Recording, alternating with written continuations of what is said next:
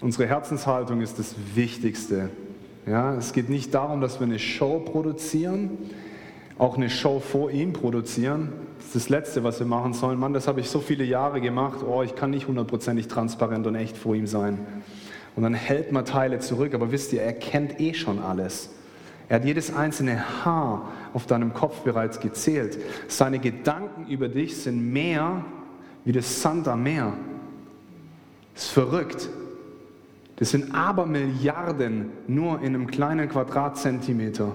Ja, sind schon Sandkörner. So viele Gedanken hat Gott über uns, so viel Wohlgefallen hat er an uns. Bevor Jesus irgendwas getan hat, sprach er aus, dies ist mein geliebter Sohn, an ihm habe ich Wohlgefallen.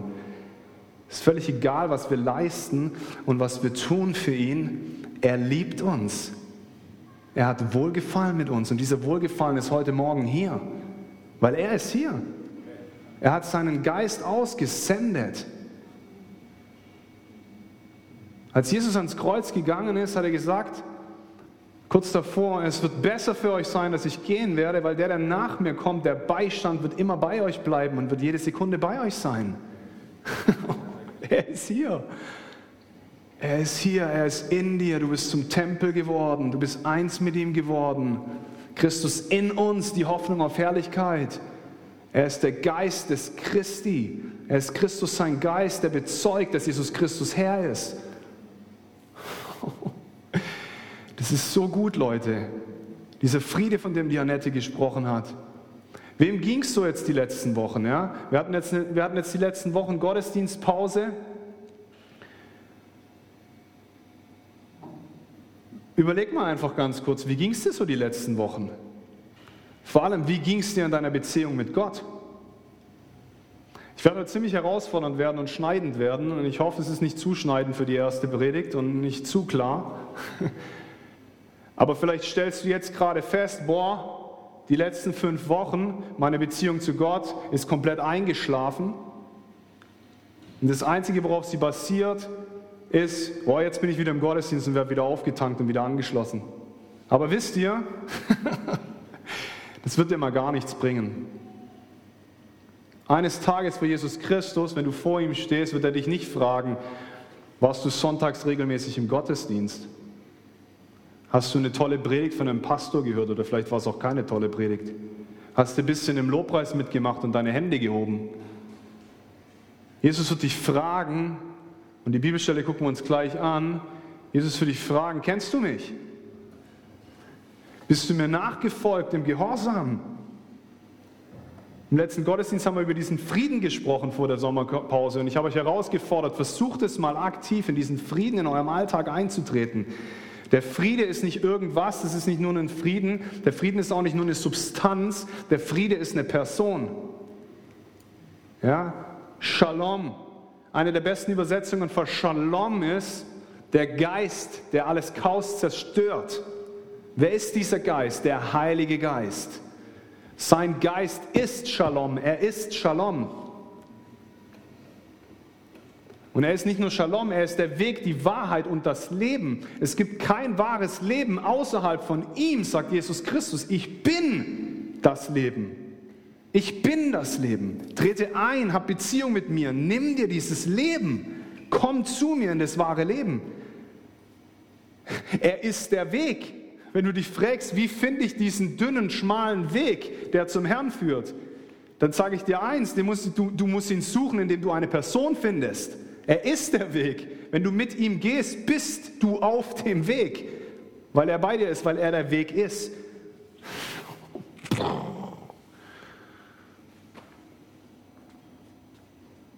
Wie gesagt, das kann jetzt herausfordernd sein und das soll nicht verurteilend sein, Leute. Wisst ihr, der Unterschied, es gibt zwei unterschiedliche Stimmen, denen wir zuhören können. Es gibt die, es gibt die Stimme der Ankläger der Brüder, es ist der Teufel, der jetzt vielleicht, nachdem ich dir die Frage gestellt habe, wie sah deine Beziehung aus zu Gott, der jetzt anfängt zu sagen, oh, du bist nicht gut genug, du hast es nicht gut genug hinbekommen, du bist schlecht, ja, du bist nicht würdig genug, du bist nicht toll genug, du bist nicht rein genug, du hast nicht rein genug gelebt. Diese Dinge, wisst ihr, das ist die Stimme der Ankläger der Brüder. Warum? Weil das Endresultat von dieser Stimme ist, sie fängt an, dich von Gott zu trennen. Du fängst an, dich zu schämen und dann ziehst du dich zurück, weil du dich unwürdig fühlst, bei ihm zu sein. Heißt das Endresultat davon ist, du entfernst dich noch mehr von Gott. Und dann gibt es aber die Stimme der Überführung. Und das ist die Stimme des Heiligen Geistes. Und so oft liegen die so knapp beieinander. Aber was die Stimme der Überführung macht, die Stimme des Heiligen Geistes jetzt macht, ist, sie ruft dich zurück in deine Identität. Und sie sagt dir, weißt du, Janik, auch wenn du es jetzt nicht so gut hinbekommen hast, wie du es dir vorgenommen hast, aber weißt du, ich stehe trotzdem da mit offenen Armen. Und ich freue mich heute ganz neu, wenn du neu eine Entscheidung triffst in deinem Herzen, mich wieder neu zu suchen und Zeit mit mir zu verbringen. Das ist nämlich deine Identität, weil du mein Sohn bist und du als mein Sohn sollst in meiner Gegenwart leben.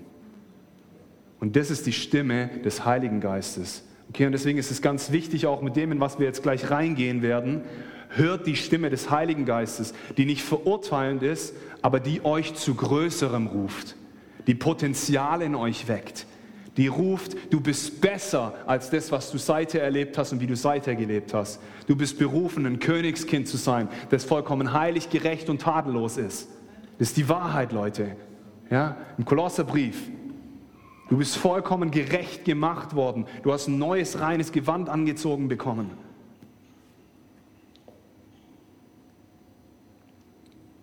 Aber es ist doch immer wieder gut, uns diese Frage auch zu stellen.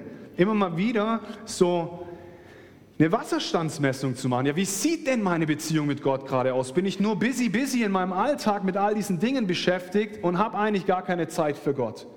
Lasse ich ihn einfach nur so nebenher laufen? Oder gebe ich ihm Momente unaufgeteilter Aufmerksamkeit, wo ich in seine Gegenwart komme und mir wirklich Zeit mit ihm, mit, mit ihm Zeit nehme? Ich hatte das Privileg, dass ich ein paar Tage im Urlaub sein durfte. Ein Freund von mir hat geheiratet in England und ähm, ich hatte dann danach noch ein paar Tage frei und bin nach Wales gefahren und bin da auch zu einem Erweckungsort gefahren, wo das Welsh Revival Anfang 1900 losgegangen ist. Und ich möchte da später ein bisschen drauf eingehen, dieser Evan Roberts, ähm, der da wesentlich mitprägend war. Das ist unglaublich, wie hingegeben dieser Mann war. Und diese Frau, ich hatte da eine Führung in dieser, in dieser Chapel, ähm, wo das losging, diese Erweckung. Und diese Frau hat einfach nur diese Geschichte erzählt. Und an einem Punkt hat es mich so erwischt. Mir sind Tränen in die Augen geschossen, weil ich diese Hingabe gespürt habe von diesem Mann, die der hatte. Und was diese Hingabe verändert hat. Diese Hingabe hat damals die ganze Nation verändert. Die Hingabe einer Person.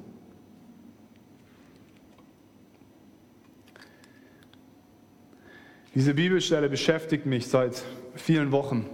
Matthäus 7, 21 bis 23, ich lese aus der Schlachter. Da heißt es, nicht jeder, der zu mir sagt, Herr, Herr, wird in das Reich der Himmel eingehen, sondern wer den Willen meines Vaters im Himmel tut. Viele werden an jenem Tag zu mir sagen, Herr, Herr, haben wir nicht in deinem Namen geweissagt und in deinem Namen Dämonen ausgetrieben und in deinem Namen viele Wundertaten vollbracht? Und dann werde ich ihnen bezeugen, ich habe euch nicht, nie gekannt, weicht von mir, Gesetzlosen. Nicht jeder. Wie werden wir in den Himmel eintreten? Und das ist eine unpopuläre Message. Wenn man den Mund bekennt und in dem Herzen glaubt, dass Jesus Christus Herr ist, dann wird das ewige Leben empfangen. Das ist die Wahrheit. Aber wisst ihr, da hört es nicht auf, da hat es erst angefangen. Diese Entscheidung ist einfach. und dann, dann geht es an den Prozess der Nachfolge. Und die Nachfolge, und das ist eine Botschaft, die nicht oft und gerne gepredigt wird, die Nachfolge kostet dich alles. Sie kostet dich dein Leben. Galater 2, 22, äh Galater 2, 20. Nicht mehr länger ich lebe, sondern Jesus Christus lebt in mir. Dann ist dein Ich am Kreuz gestorben und aus deinem Ich ist ein Wir geworden. Also wie, wie, nicht jeder, der zu mir sagt, Herr, Herr, wird in das Reich des Himmels eingehen, sondern wer den Willen meines Vaters im Himmel tut. Wie kennst du den Willen des Vaters? Wie kennst du den Willen des Vaters? Wie kannte Jesus den Willen des Vaters? Indem er ständig im Austausch mit dem Vater war indem er die ersten Bücher Mose gelesen hat, die damals schon niedergeschrieben waren. indem wir jetzt das Privileg haben, diese Bibel zu haben, dieses Wort zu haben, wo seine Wahrheit drin steht. Da können wir ihn kennenlernen in diesem Wort. Du lernst ihn nicht kennen, indem du mich predigen hörst. Du lernst ihn kennen, indem du ihn suchst, indem du in seinem Wort liest. Das ist unumgänglich, Leute. Es ist unumgänglich, sein Wort zu studieren. Und es ist unumgänglich, im Gebet ihn zu suchen. Es führt kein Weg dran vorbei an diesen Dingen, Leute. Und es kann kein anderer für dich tun. Das kann dein Ehemann nicht für dich tun, das kann deine Ehefrau für dich nicht tun, das kann dein Pastor nicht für dich tun, das kann deine beste Freundin nicht für dich tun, das können deine Kinder nicht für dich tun, das kann deine Eltern nicht für dich tun, das kann kein anderer für dich tun.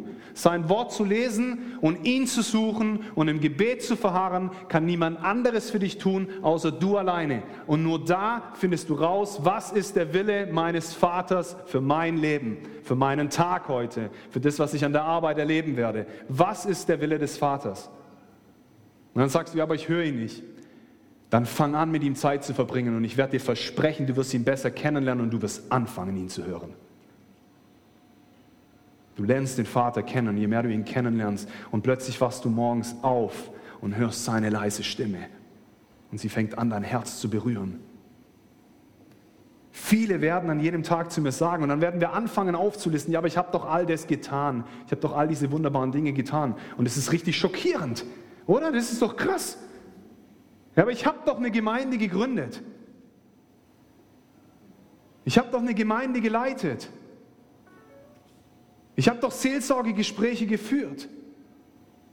Ich habe doch meinen Ehemann geliebt, auch wenn er mir manchmal auf den Keks ging. Ich habe doch diese Dinge gemacht. Ja, Leute, das Machen, das bringt dir gar nichts, wenn es außerhalb von dem ist, ihn zu suchen. Und dann, und das ist so krass, dieser letzte Vers, ich habe den jahrelang falsch gelesen und ich habe oft falsche Predigten drüber gehört. Und ich werde, und dann werde ich ihnen bezeugen, ich habe euch nie gekannt, weicht von mir gesetzlos. Und wisst ihr, wie ich es ganz oft gelesen habe? Ich habe es gelesen, und du hast, du Janik, hast mich nicht gekannt. So habe ich es ganz oft gelesen. Das sagt Jesus hier aber gar nicht. Er sagt, der Vater hat dich nicht gekannt. Wir kennen Jesus, wir haben von ihm gehört. Du wärst heute nicht hier, wenn du ihn nicht kennen würdest. Du hast ihn in irgendeiner Form kennengelernt. Ja, du hast sein Evangelium gehört, du hast die gute Botschaft gehört, du hast Teile von ihm erkannt. Ich sage nicht, dass du ihn vollkommen in allem, wie er ist, in allen Facetten kennst. Das wirst du auch nie. Im Himmel, selbst im Himmel geht es den vier Wesen so, dass sie immer wieder anfangen anzubeten. Wisst ihr warum? Weil sie anfangen, seine wunderschöne Art und seine Heiligkeit ganz neu wieder zu erkennen. Und die haben Augen ringsherum und dann drehen sie sich um und dann sind sie wieder schockiert, wie unfassbar einzigartig der Vater ist. Und sie fangen an, ihn anzubeten. Heilig, heilig, heilig. Gott allmächtig. Ich glaube, wir werden ihn nie vollkommen kennen. Wir werden ihn ansatzweise kennen und dann lernen wir ihn immer besser kennen. Aber hier geht es darum, kennt er dich? Ich habe dich nie gekannt. Wie kennt er dich?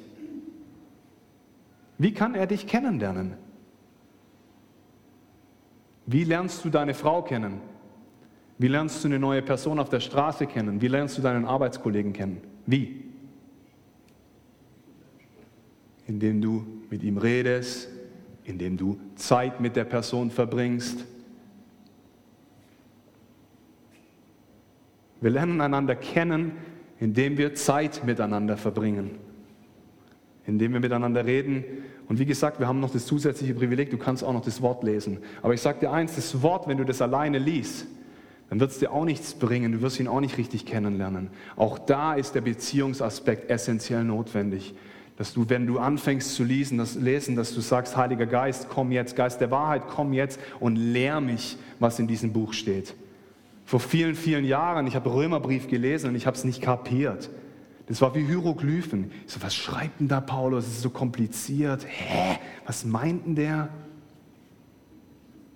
Je öfter ich es gelesen habe und je öfter ich den Heiligen Geist eingeladen habe, desto mehr habe ich angefangen zu verstehen, was Paulus da meint und wer Gott wirklich ist und besonders, was Christus für mich getan hat. Und ich sage nicht, dass ich es vollkommen verstanden habe, überhaupt gar nicht. Ich bin immer noch am Entdecken.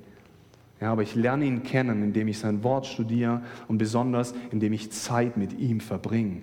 Ohne diesen Aspekt lernen wir ihn nicht kennen und viel, viel mehr ist, er lernt dich nicht kennen. Und das ist eigentlich schockierend, weil, wie ich ganz am Anfang gesagt habe, er hat jedes Haar auf deinem Kopf bereits gezählt. Er hat dich geschaffen, er ist dein Schöpfer. Jemand, der einen Motor baut, der Karl Otto, als der den, den Benz-Motor, als er den Otto-Motor gebaut hat, hat er diesen Motor durch und durch gekannt. Ja? Der hat ihn ganz genau gekannt. Also Gott kennt dich schon, ja, weil er hat dich erschaffen und einzigartig gemacht. Aber er kennt dich auch nicht. Weil du nicht Zeit mit ihm verbringst und nicht transparent vor ihm bist und offen und ehrlich vor ihm bist.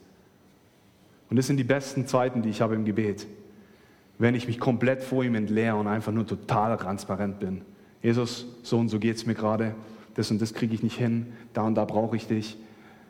Ich will dich kennenlernen, hilf mir, hilf mir dabei, dich kennenzulernen, hilf mir dabei, Zeit mit dir zu verbringen, unterstütz mich, motivier mich, greif mir unter die Arme, ich brauche dich, ich brauche dich heute beim Arbeiten, ich brauche dich überall. Das ist eines der besten Gebete, Leute. Das beste Gebet ist, Jesus, ich kann es nicht allein, ich brauche dich ich brauche dich. Ich bin angewiesen auf dich, ich brauche dich in meinem Leben.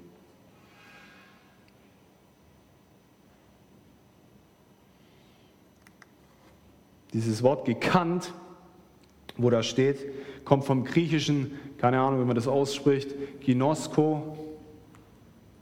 Und dieses Ginosko, was das bedeutet, ist ein Wissen aufgrund von Erfahrungen.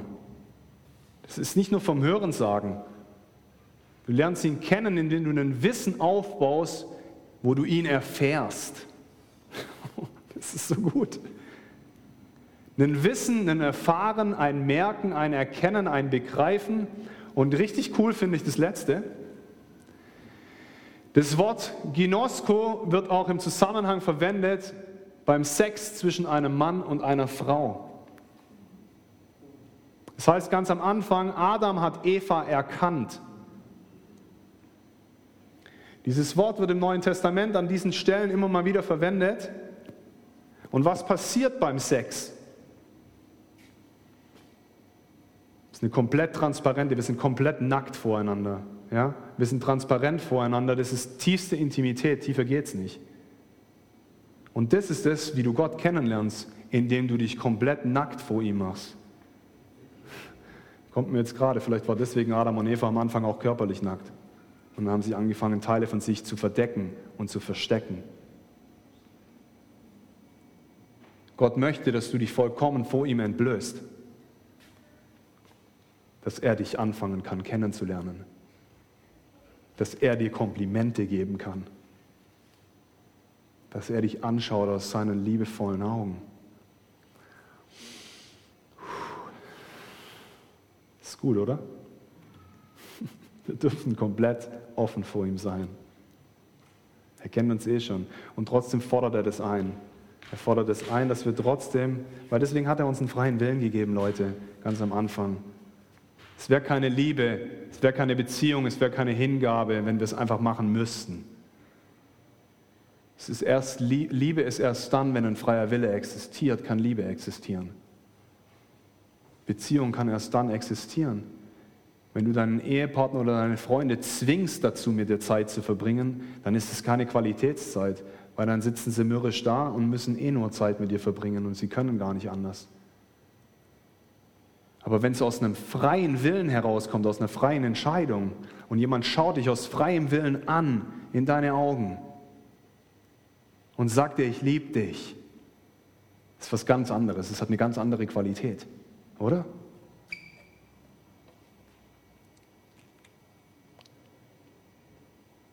All die Schätze dieser Welt sind vollkommen vergänglich.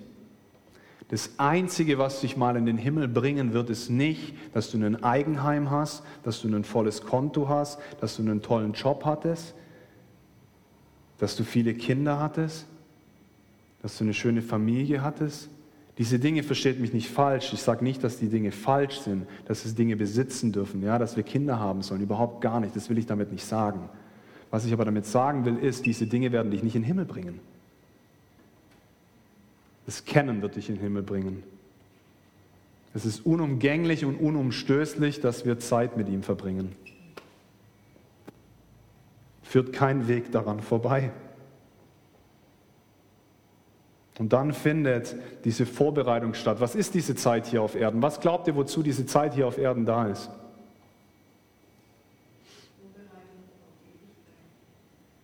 Das ist auch meine feste Überzeugung. Ich glaube, der wesentliche Grund, weshalb wir diese Zeit hier auf Erden haben, wo wir diesen freien Willen haben, ist, dass wir vorbereitet werden können auf die Ewigkeit. Dass Gott uns formen kann und vorbereiten kann. Ja? Das ist krass, Mann. Das ist der Preis der Nachfolge, dass du dich schleifen lässt von ihm, dass er dich konfrontieren darf, dass er dich aber auch lieben darf. Wen der Herr liebt, den züchtigt er, Hebräer 12. Wen ein Vater liebt, den züchtigt er.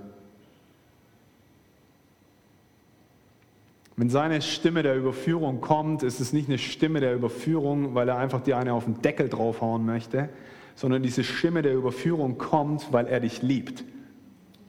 Wenn du dein Kind in deiner Erziehung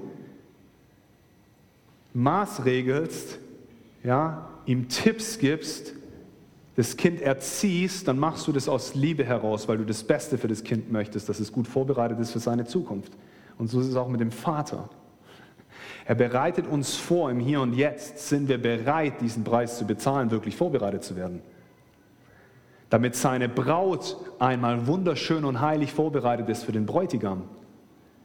Er bereitet seine Braut vor. Du bist seine Braut. Wir alle gemeinsam sind seine Braut. Ja, er redet vom Leib Christi in der Bibel als seine Braut. Ja, wollen wir irgendeine hässliche Braut haben? Ja, was machen wir denn bei einer Hochzeit? Wir ziehen, die Braut zieht sich wunderschön an. Das war jetzt so schön wieder wo ich in England war und meinem, einer meiner besten Freunde seine Braut sehen durfte. Ja, und wie dann die ganze Versammlung staunt. Und so ist es auch mit uns. Gott möchte uns vorbereiten und wunderschön machen. Er bereitet uns vor für den Bräutigam. Er bereitet dich vor für den Bräutigam. Bist du bereit dazu, geschliffen zu werden? Lassen wir das zu. Lassen wir das zu, Vorher war ich ein bisschen genervt bei der Lobpreisprobe. Ja? Und dann habe ich in dem Lied, wo wir das nochmal gespielt haben, nachdem ich genervt war, ich weiß jetzt auch nicht, ob ich mich entschuldigen kann dafür. Dann habe ich mich danach entschuldigt, sorry, dass ich gerade so drauf war. Das ist mir kurz schwer gefallen. Aber wisst ihr, das war dann die Stimme des Vaters, der angefangen hat in meinem Herz, Janik, das ist, das ist okay, entschuldig dich. Weißt, solche Sachen sind es, wo er, da, wo er uns verändern darf.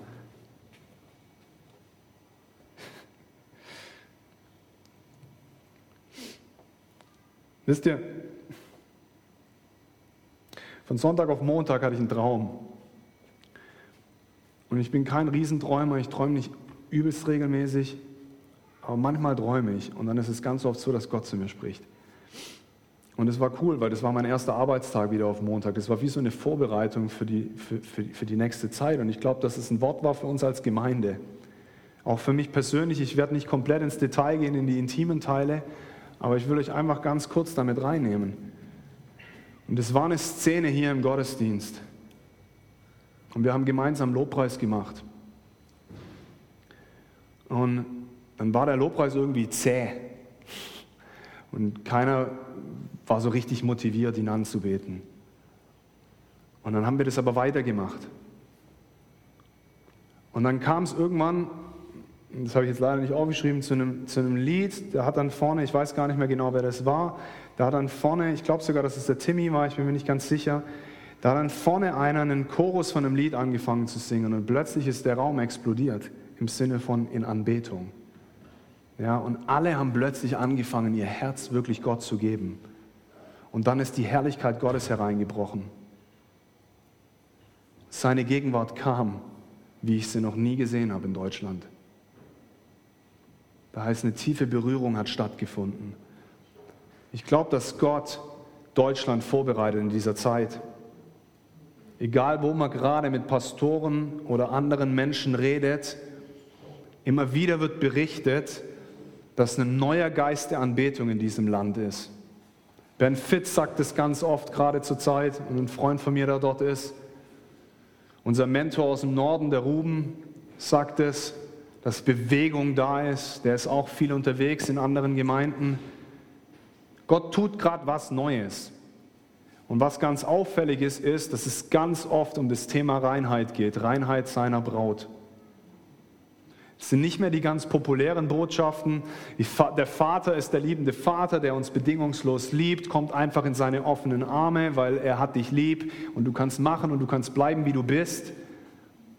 Der Vater hat uns lieb, ja, Amen, weil er ist ein liebender Vater. Und nur bei ihm finden wir Stillung all unserer Sehnsüchte. Ja, Amen, das ist so. Aber der Vater ist auch vollkommen gerecht und heilig. Und er fordert von seiner Braut auch Reinheit und Heiligkeit. Und das sind die beiden Aspekte. Er ist nicht nur, er ist nicht sowohl als auch, er ist und. Ja? Und was ich gerade beobachte und was ich auch in unseren Herzen beobachte, ist, dass Gott was Neues tut, wo es wirklich um radikale Hingabe geht, wo es um Aufgabe geht vor ihm, wo er uns verändern und schleifen darf. Und da fragt er jeden Einzelnen von uns, sind wir bereit dazu, diesen Preis zu bezahlen? Wollen wir das? Wollen wir das, dass sowas passiert, dass Gottes Herrlichkeit hier hereinbricht und in dieser Herrlichkeit von jetzt auf nachher ein komplettes Leben verändert wird? Und plötzlich Menschen frei sind von Dingen, wo sie 30 Jahre lang dafür gebetet haben. Aber es ist eine neue Kraft da, wie der Ewald vorher gesagt hat, in der Geist und in der Wahrheit und in der Kraft des Heiligen Geistes. Wir brauchen ihn, aber er kommt nur, wie heißt er? Er heißt nicht Geist, er heißt Heiliger Geist. Er ist heilig, vollkommen heilig. Und er kommt in einem neuen Maß, wenn wir wirklich aus tiefstem Herzen ihn suchen und uns von ihm verändern lassen. Davon bin ich felsenfest überzeugt. Bei dem Evan Roberts, und ich habe das Buch daheim liegen lassen, bei dem Evan Roberts, der ist in einer christlichen Familie aufgewachsen und irgendwann hat sie ihn so gepackt, und der Heilige Geist hat ihn berührt, dass er jede Nacht von ein bis vier Uhr aufgestanden ist und gebetet hat. Jede Nacht, Leute. Ich habe das mal in den USA probiert vor einigen Jahren aus mir selber heraus. Und jede Nacht habe ich meinen Wecker verschlafen und wenn ich es dann geschafft hatte, bin ich nach zwei Minuten Gebet auf dem Boden eingeschlafen. Bin noch so schön auf die Knie und bin dann eingeschlafen.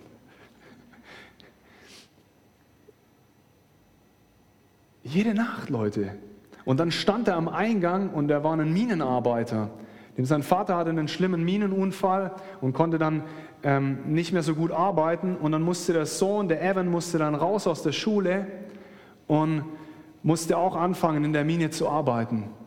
Und dann hat er sich an den Mineneingang gestellt und hat jedem einzelnen Minenarbeiter, jedes Mal, als er reingegangen ist, einen Vers in die Hand gedrückt, den er für jeden rausgesucht hat und hat jedem einzelnen Arbeiter einen Vers gegeben. Und dann hat er gesagt, Leute, ich will, dass ihr den Vers lest, währenddessen ihr heute arbeitet in der Mine. Und später werde ich euch dazu fragen, was ihr herausgefunden habt und gelernt habt. Und dann haben die ihn angeguckt, was will der von uns? Und sind arbeiten gegangen und dann hat er jeden danach, hat er sich wieder an die Mine an den Eingang hingestellt, nach seiner Arbeitszeit und dann hat er jeden wieder gefragt, und, was konntet ihr mitnehmen? Und viele haben ihn einfach angeschaut. Aber der Evan hat angefangen, es waren zwei Sachen, die ihn geprägt hatten. Es war das radikale Studium in seinem Wort. Der hat drei, vier Stunden am Tag hat er sein Wort studiert. Ja?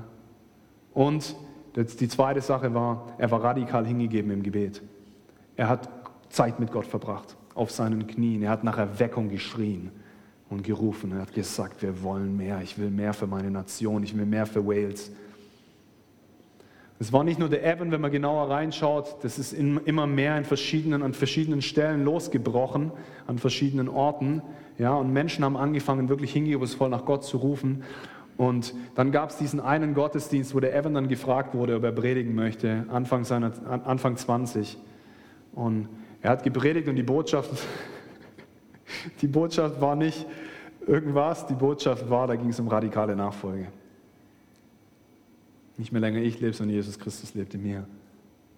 Bist du bereit? Lass die Toten die Toten begraben. Ich glaube, diese Stelle war es. Und komm und folg mir nach mit allem. Und dann ist der Heilige Geist ausgebrochen. Und innerhalb von kürzester Zeit sind seine Gebete, die er hatte, ich glaube 100.000 waren es, die er Rettungen haben wollte. Das hat er täglich gebetet, dass 100.000 Waliser zum Glauben kommen. Und innerhalb von kürzester Zeit sind 100.000 Waliser zum Glauben gekommen. Und es gab Momente, wo die Pubs geschlossen waren. Die haben die Fußballliga aufgehört zu spielen, weil in den Stadien nicht mehr genügend Menschen waren, die das Fußballspiel sehen wollten und nicht mehr genügend Fußballspieler. Heißt, die haben die Liga abgebrochen und haben angefangen, Gott zu anbeten an Erweckungsorten. Und der Evan ist rumgelaufen, der war so radikal, dass er die ganze Zeit unterwegs war. Das war dann aber leider auch sein Bruch, der ist dann ausgebrannt, weil er so radikal unterwegs war und es noch nicht ganz verstanden hatte. Aber das ist okay. Gott hat ihn benutzt wie kaum jemand anderes. Azusa Street Revival und übrigens auch uns, wir kommen aus der Pfingstbewegung im Endeffekt raus. Ja, Azusa Street Revival ist kurze Zeit später entstanden vom Seymour, die war wesentlich von dem Welsh Revival beeinflusst. Und man kann heute zurückrechnen auf das Azusa Street Revival, dass 500 Millionen Menschen zum Glauben gekommen sind über die 50 bis 80 bis 100 Jahre danach. Ein hingegebenes Herz das im Gebet und in seinem Wort war. Der sich nicht darauf verlassen hat, dass seine Eltern gläubig waren. Und die waren auch krass unterwegs und haben ihn immer wieder ermahnt. Und es war ein wesentlicher Wert in ihrer Familie von Anfang an. Das Wort Gottes ist essentiell. Aber der hat sich nicht darauf verlassen und er wollte mehr, wie seine Eltern erlebt haben. Er hat nach mehr gerufen. Er hat Gott gesucht aus tiefstem Herzen. Er ist im Gebet zerbrochen. Er hat sein Leben gegeben. Der hat wirklich sein Leben gegeben. Und es gibt viele, viele andere Erweckungsgeschichten. Wer, wer war das, der auf dem Pferd ein paar Millionen Meilen geritten ist? Wesley war es, Wesley war es. ist auch abgefahren.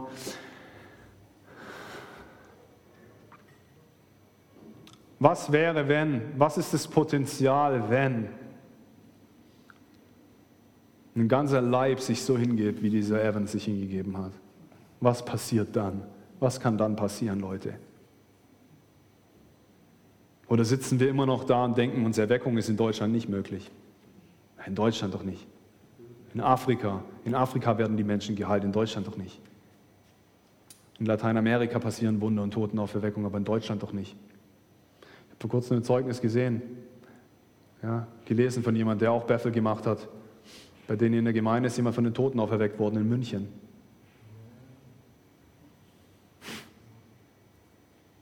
Kannst du jetzt wieder sagen in deinem rationalen deutschen Denken, ja, okay, jetzt gib mir mal den Beweis dafür, dass es wirklich stimmt. Oder du kannst auch einfach sagen, stimmt, ja, weil das Wort Gottes sagt, diese Dinge sind möglich. Also ich glaube einfach dran, ob ich es jetzt gesehen habe oder nicht. Ich glaube einfach dran und ich nehme das als Ermutigung, dass Gott auch in meiner Gemeinde, in meinem Ort, in meinem Leben mehr tun möchte. Gott will mehr. Gott hat mehr mit dir vor. Das, was du seither erlebt hast, war erst ein Schmecken. Er hat vollkommenes und radikales und unumgängliches und unstoppbares, unaufhaltsames, unendliches Potenzial in dich hineingelegt, indem er seinen Geist gegeben hat. Der Geist, der am Anfang über den Wassern schwebte und Gott, in den Gott hinein alles gesprochen hat, dieser Geist lebt jetzt in dir. Der Geist, der Lazarus von den Toten auferweckt hat. Der Geist, der Jesus von den Toten auferweckt hat. Der Geist, wie der Römerbrief sagt, der Leben deinem leiblichen Körper gibt. Dieser Geist ist jetzt da. Dieser Geist hat Evan erlebt. Dieser Geist können wir erleben. Aber es geht nur, indem wir ihn suchen.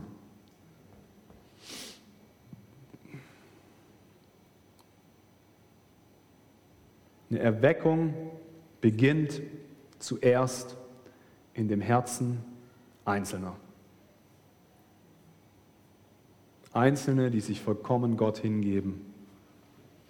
Willst du Erweckung erleben, dann fang an, deine eigene Erweckung zu haben. Und der Geist wird anfangen, dein Leben zu erwecken, deine Beziehung mit ihm zu erwecken. Das ist Erweckung, wenn du erweckt wirst für das Potenzial, das Gott gegeben hat. Danke, Jesus. Danke, Jesus, dass das nicht das Ende ist, dass wir eine schöne, kuschelige Gemeinde gegründet haben, die auch noch so einen kuscheligen Namen hat, Heimat.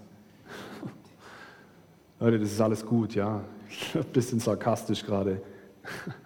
Aber das ist nicht das, worauf es ankommt.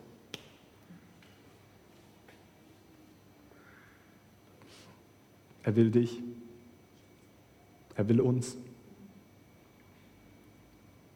Er will dein Leben. Er will alles.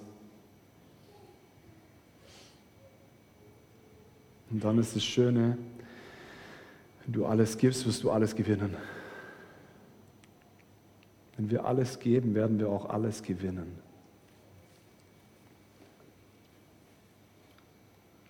Amen.